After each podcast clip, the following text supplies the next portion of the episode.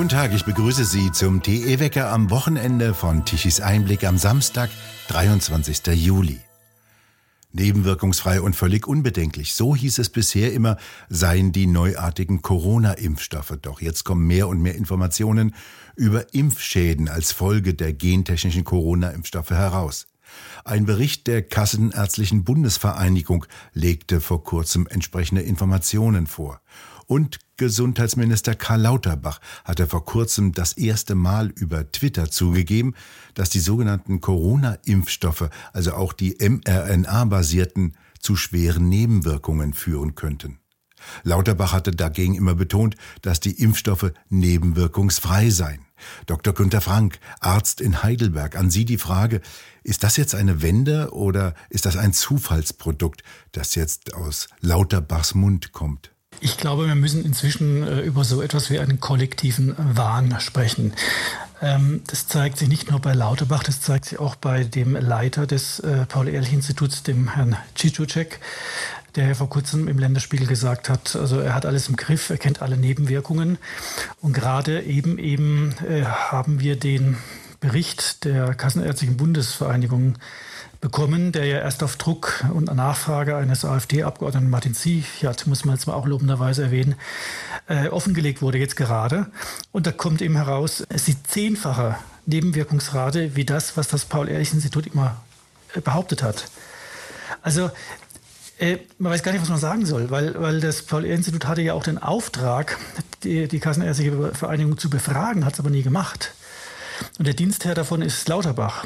Das heißt, Lauterbach, Cicocek und noch andere Strukturen sind überhaupt nicht interessiert an den Nebenwirkungen. Und ich kriege jeden Tag E-Mails von herzerschütternden Berichten, oft junger Menschen, die ihr Leben nicht mehr weiterführen können, die sich nur noch unter Schmerzen bewegen können, die sonstige Probleme haben. Und die Herren stellen sich da auf die Bühne und behaupten, dass es das nicht gibt. Das ich weiß nicht, ich weiß wirklich, mir fehlen wirklich die Worte, das zu, zu beschreiben. Ist das bösartig? Ist das krank? Äh, was, was ist das? Also, wie, Sie, Sie sehen, ich ringe um Worte. Ja, also man kann jetzt spätestens nach diesem Bericht der BundesKV wirklich nur noch eindeutig sagen, Herr Cicicek muss gefeuert werden. Er kann nicht in dieser Verfassung, in dieser Verletzung seiner Dienstpflichten weiter diese Behörde, die für die Arzneimittelsicherheit der Bundesrepublik zuständig ist, äh, leiten. Auch sein Dienstherr hat alles getan, dass das Paul-Institut nicht seiner Aufgabe nachkommt. Hat äh, vielleicht, das ist Spekulation, vielleicht gab es sogar Anweisungen aus, aus dem Hause, das nicht zu tun, keine Ahnung. Aber jedenfalls hat Lauterbach auch, hat komplett versagt. Er muss zurückgetreten werden. Und wenn die Bundesregierung das nicht macht, dann verliert sie das letzte Gramm Glaubwürdigkeit, dass sie in der Lage ist, in einer solchen medizinischen Ausnahmesituation, die weniger aufgrund des Virus passiert ist, sondern mehr aufgrund der Maßnahmen, die Bevölkerung noch zu schützen. Also es ist inzwischen eine Farce, aber eine tödliche Farce. Und die Performance, die Herr Lauterbach hier abgibt, ist kein Monty Python-Film könnte sich das besser ausdenken, nur es ist leider Realität und äh, die Patienten bezahlen das mit ihrer Gesundheit. Sie sind so nah dran an der Realität wie nur wenige andere. Sie betreiben in Heidelberg eine Arztpraxis. Zu Ihnen kommen täglich Patienten und berichten über Impfschäden. Wie drücken die sich denn aus? Ja, es gibt den Komplex der ähm, Herzproblematiken, den Komplex der Muskel- und neurologischen Problematiken. Das geht bis hin zu äh, Lähmungen, die wie eine Querschnittslähmung auch äh, daherkommen, äh, im Sinne eines Guillain-Barré-Syndroms. Es gibt die Autoimmunproblematiken, die sich dann auch durch verschiedene äh, Werterhöhungen äh, zeigen. Es gibt inzwischen auch von einem von sehr renommierten Anwälten, die ja auch schon sogar schon VW in die Knie gezwungen haben bei Haftungsklagen, äh, inzwischen die die ersten auch äh, Sammelklagen diesbezüglich, beziehungsweise Sammelklagen geht ja in Deutschland nicht, aber die werden die Einzelfälle entsprechend vor Gericht bringen. Die haben ja entsprechende Pressemitteilungen gegeben, die eben auch davon ausgehen, dass wir über ein Massenphänomen sprechen. Es fehlt in Deutschland jede systematische Untersuchung, das mal zu quantifizieren. Die KV-Zahlen haben gezeigt, dass die Meldesysteme des Paul-Ehrlich-Instituts nichts taugen, aber das war ja von Anfang an klar. Es gibt keine vernünftigen äh, Studien, die das irgendwie epidemiologisch korrekt erfassen. Der Einzige, der es probiert hat, war Herr Mattes. Der wurde dann von der Charité quasi der Ruf diskreditiert, wobei seine Studie sicherlich methodisch angreifbar ist, aber es ist die einzige, die wir haben.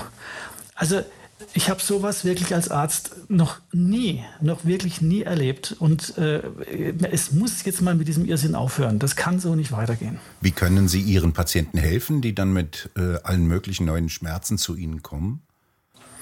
Ich kann ihnen gar nicht helfen. Weil wir wissen nicht, was wir tun sollen. Wir können in Einzelfällen versuchen, mit Cortison Linderung zu erzielen. Aber den meisten Patienten ist bisher nicht geholfen. Die, das ist unfassbar. Die kratzen dann jeden Penny zusammen und bezahlen teuerste Behandlungen wie äh, Blutwäsche und dergleichen, was dann oft auch nicht sehr viel bringt, vielleicht sogar kontraproduktiv ist. Äh, sie rennen von Pontius zu Pilatus, werden teilweise noch verächtlich gemacht von Kollegen als psychisch krank abgestempelt. Äh, also mir fehlen die Worte, was gerade passiert. Kann man sagen, dass das ein Massenexperiment ist, das gerade fürchterlich schief zu gehen droht? Es ist die größte medizinische Fehlleistung der bisherigen Geschichte. Es wird darauf hinauslaufen. Was passiert denn im Organismus, in den einzelnen Zellen, wenn die künstlich hergestellten mRNA-Proteine hineinkommen und ihr Werk beginnen? Was weiß man denn jetzt über die neue Methode? Da gibt es ja verschiedene Modelle und auch äh, Untersuchungen dazu. Äh, ich denke, man, also soweit ich das als Allgemeinmediziner, ich bin Praktiker und eben kein Zellforscher, aber ist äh, vor allen Dingen auch die Toxizität des, der Spike-Proteine das Problem, die ähnlich wie bei Covid selbst, wenn sie ins Blut geraten, dann vielfältigste Gefäßschäden anrichten können. Das Problem ist nur, dass sie bei der Impfung, soweit ich das verstehe, direkt ins Blut ge gelangen, also über die Lymphe, während sie bei der Covid-Infektion meistens an den Schleimhäuten abgewehrt wird. Dann gibt es die Bestandteile der Impfung, die ja noch gar nicht alle bekannt sind. Also meiner, meiner ähm, Information nach, das stammt von den entsprechenden äh, Rechtsanwälten, hat Spahn sogar eine Verordnung rausgegeben, in der der Hersteller gar nicht angeben muss, was in den Impfstoffen drin ist, noch keine Rückhalteproben bereitstellen muss. Das heißt, wir Ärzte wissen gar nicht, was wir da verimpfen. Äh, was wir wissen, ist, dass diese Nanopartikel, die die entsprechenden mRNA einpacken, toxisch sind, auch toxisch sind. Das ist in Tierversuchen, haben die Entzündungen ausgelöst. Und dennoch, und die sind eigentlich gar nicht zugelassen, auch für den menschlichen Bereich meines, meines Wissens, und es wird ja trotzdem gemacht. Und dann haben wir das Problem, dass eben nicht, wie anfangs gesagt wurde, äh, und da haben auch schon ganz viele gewarnt, dass diese Aussagen falsch sind, dass diese mRNA nur an Ort und Stelle kurzzeitig produziert wird von Körperzellen. Nein, das verteilt sich, diese Nanopartikel offensichtlich in ganzem Körpergewebe und überall im Körper können anfangen, Zellen mRNA entsprechenden Spike-Proteine äh, zu bilden. Und überall im Körper können Zellen dann vom eigenen Immunsystem als Feind erkannt werden und Autoimmunprozesse einleiten. Also es gibt vielfältige Möglichkeiten der Pathologie aufgrund dieser nur bedingt zugelassenen Impfstoffe. Und das vollkommen skandalöse ist, dass in der EU-Verordnung 507-2006 ist es genau festgehalten, was eine bedingte Zulassung bedeutet. Es bedeutet, dass die Zulassungsstudien nicht abgeschlossen sind, und dass deswegen eine ganz, ganz hohe Sicherheitssituation herrscht, Sicherheitsauflagen, die eingehalten werden müssen. Die Mitgliedsländer müssen engmaschig Nebenwirkungen melden. Und unter diesem Hintergrund ist es einfach unglaublich, was das Bundesgesundheitsministerium und das Paul-Ehrlich-Institut hier treibt. Und es, es, kommt ja noch besser. Also diese KV-Berichte, die jetzt rauskommen, das steht sogar in einem deutschen Gesetz, im Infektionsschutzgesetz, dass das Paul-Ehrlich-Institut diese einfordern muss. Also die KV müssen daran hinmelden, haben es aber nie gemacht. Also das ist ein solches Systemversagen, dass die entsprechenden leitenden Funktionen sofort zurücktreten müssen. Das sind ja zum großen Teil auch alles selbst Ärzte, teilweise auch Wissenschaftler. Wie vereinbaren die denn dieses Desaster, das sie ja erkennen müssen, mit sich selbst?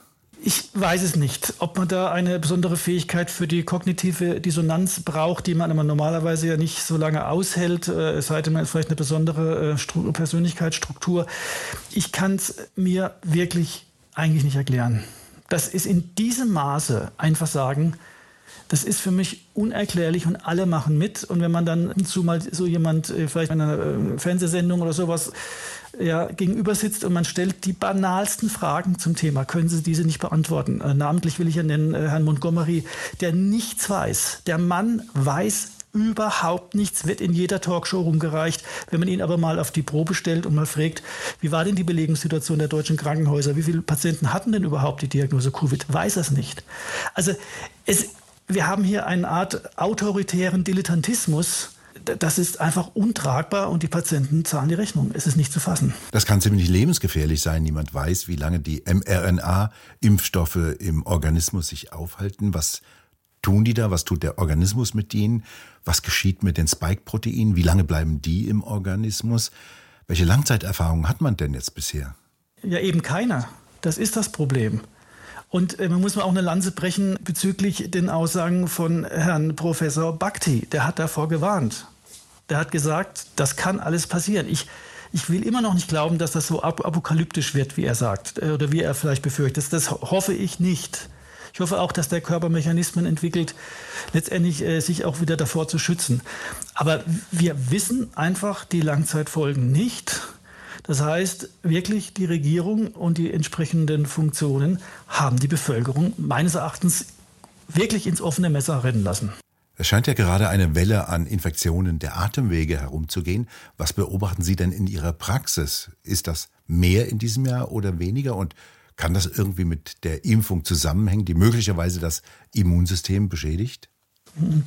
Also das sagen ja äh, Infektiologen, das hängt auch damit zusammen, dass es eine Art Rebound ist, dass durch die ganz, ganzen Kontaktbeschränkungen, die Reiseeinschränkungen jetzt quasi das Immunsystem nicht so trainiert ist und deswegen die ganzen Infekte jetzt sich durchschlagen. Aber gerade äh, vor ein paar Tagen ist eine sehr äh, gute Studie des Imperial College in London veröffentlicht worden. Ähm, die haben ganz von Anfang an ähm, eine Kohorte gebildet mit äh, hauptsächlich aus Pflegekräften und haben die dann mit, mit äh, Blutantikörpern und so weiter jetzt zwei Jahre lang beobachtet. Und die haben jetzt Folgendes veröffentlicht. Äh, man kann sehen, dass bei der Alpha- und der Delta-Variante nach der Erkrankung die entsprechenden Patienten sogenannte neutralisierenden Antikörper entwickelt haben. Das sind die Antikörper, auf die es ankommt. Ja, die äh, normalen Antikörper, die so gemessen werden bei der Impfung, haben oft keine, nicht wirklich Aussagekraft. Es braucht diese neutralisierenden Antikörper. Und die hat man bei der Alpha- und Delta-Variante. Bei der Omikron-Variante aber nicht. Ja, die an Omikron erkrankt sind, haben anhand dieser Studie im Anschluss keine Immunität gegen Omikron. Und jetzt wird jetzt gerätselt, woran das liegt. Dabei liegt die Antwort vielleicht auf der Hand. Nämlich alle Teilnehmer dieser Studie sind inzwischen mehrfach geimpft. Und bei Alpha und Delta waren die unter Umständen, würde ich mal davon ausgehen, nicht geimpft. Und wir bräuchten jetzt dringend nicht geimpfte an Omikron Infizierte, um zu sehen, ob die neutralisierende Antikörper gegen Omikron entwickeln. Und dann käme das raus, was auch die Kritiker auch schon immer gesagt haben, dass diese Impfung unser Immunsystem beschädigt. Also ich bin Allgemeinarzt, ich bin kein Wissenschaftler. Ich, ich kann wissenschaftliche Modelle zur Kenntnis nehmen. Mich interessiert die Wirklichkeit, was dann wirklich los ist. Aber ich muss sagen, also ich halte langsam wirklich die Luft an, was eventuell das Ganze bedeuten könnte. Und was wir jetzt schon sehen, ist Anlass genug, alle Alarmglocken läuten zu lassen, die Impfung sofort zu stoppen, die bedingte Zulassung sofort zu pausieren, die Sicherheitsfragen zu klären und die Verantwortlichen zur Rechenschaft zu ziehen. Normalerweise müssten die Hersteller in die Pflicht genommen werden. Die wissen ja mit Sicherheit deutlich mehr. Die müssten ihnen doch sagen können, was zu tun ist. Von denen kommt aber nicht viel. Ja, vor allen Dingen halt auch jetzt die Mittel bereitstellen, damit die Betroffenen endlich Anlaufstellen bekommen und das alles getan wird, um schleunigst Forschung in Gang zu setzen, dass für diese Menschen Therapien vielleicht entwickelt werden. Äh, was die Haftung betrifft und den Hersteller betrifft, äh, da äh, haben die Rechtsanwälte, da kommt es immer, glaube ich, darauf an, ob das Ganze mit Vorsatz geschehen ist. Und es gibt Hinweise, dass auch beim Hersteller mit Vorsatz gehandelt wurde, indem zum Beispiel bei den Zulassungsstudien die Schwererkrankten gar nicht mehr dann in der Studie aufgetaucht sind. Das wäre zum Beispiel Vorsatz. Und, wenn, und die Rechtsanwälte sprechen davon, das, ist, glaube ich, die Kanzlei Ulbrich und Roger, wenn ich richtig informiert bin, die sprechen davon. Und dann wird es interessant werden, ob dann die Hersteller tatsächlich die Haftung auf die Staaten abwälzen können, wie in den Verträgen steht. Aber das sind rechtliche Fragen, um Gottes Willen, da will ich mich als Praktiker und Hausarzt äh, gar nicht großartig weiter auslassen. Tatsache ist, wir haben Massen von Geschädigten, die im Moment allein gelassen werden und die Verantwortlichen schwingen immer noch die, die großen Worte und das ist unerträglich. Wie kann es denn weitergehen, vor allem für die Patienten? Was müsste denn da geschehen? Das ist genau das, was wir gerade tun. Informieren, informieren, informieren, bis irgendwann leider, leider, leider die Menschen verstehen, dass sie dieser Regierung, und damit meine ich auch die Vorgängerregierung, nicht vertrauen dürfen. Dass die Gesundheit in den handelnden politischen Personen nicht in guter Hand liegt. Und dass sie einfordern, dass das aufhört. Und ich glaube, das ist das Einzige, was wir machen können. Und die Wirklichkeit wird sich irgendwann durchsetzen. Ich hoffe nur, dass es dann nicht äh, für viele, viele jetzt schon zu spät ist und dann nicht noch für viel mehr zu spät ist. Das ist ja das erste Mal, dass Menschen gezwungen werden, sich einen gentechnischen Impfstoff injizieren zu lassen, der nicht ausreichend getestet wurde, der neu ist und über den man noch relativ wenig weiß. Was könnte denn dahinter stehen, hinter einem solchen gentechnischen Massenexperiment? Also da wird natürlich das Feld jetzt weit aufgestoßen. Meiner Einschätzung nach sind das nicht irgendwie im Sinne von Verschwörungstheorien äh, einzelne wenige, die dann äh, komische Dinge beschließen und durchsetzen, sondern das ist alles sehr, sehr komplex. Und ich lese gerade mit Erstaunen, das hat mir auch in vielen Dingen die Augen geöffnet, das Buch von Herrn Hering, Endspielkapitalismus, wo auch einfach nochmal erklärt wird, wie bestimmte Geldentwicklungen einfach dann zu bestimmten Dingen führen. Und ein Aktienkurs kennt einfach keine Moral. Das ist einfach so. Und äh, wenn man das äh, laufen lässt, dann werden wahrscheinlich Entscheidungen durchgesetzt, die man als Einzelperson für, für sich gar nicht verantworten kann. Zum Beispiel die Erweiterung der Impf, äh, Impfung auf Kinder wenn der Aktiendruck das möchte, dann plötzlich passiert das dennoch, weil man dann letztendlich als Entscheider weit weg davon ist. Ich weiß es nicht. Das ist jetzt, klingt jetzt, äh, ich, äh, Schuster bleibt bei deinen Leisten, ich äh, höre jetzt besser auf zu spekulieren. Aber es ist ein Systemversagen und wir müssen dann uns unterhalten. Erstmal müssen wir stoppen und dann müssen wir uns unterhalten, wie wir das in Zukunft krisenfester machen, weil so wie es jetzt ist, kann es nicht bleiben. Erschreckend, dass ja sogar die FDA, die amerikanische Gesundheitsbehörde, den Impfstoff schon für Babys zulassen will. Was passiert denn da? Also ich bin da kein Experte. Ich weiß, dass von der FDA war es der Chef oder Vizechef, war auch im Vorstand von Pfizer, wie auch immer. Hat es was zu bedeuten, hat es nichts zu bedeuten. Wie laufen da die Geldflüsse überhaupt? Was hochinteressant wird, ist dann auch zu gucken, wie das eigentlich gelaufen ist mit der Gain-of-Function-Forschung im Sinne von Coronaviren äh, schon vor 20 Jahren mit den vielen Patenten, die da vergeben worden sind. Ja, ein moderner Patent von 2016 entspricht der Furinspaltstelle, die jetzt im Coronavirus SARS-CoV-2 ja identifiziert worden ist und wo viele Indizien und auch sehr plausibel dafür sprechen, dass das künstlich eingefügt würde und, und, und.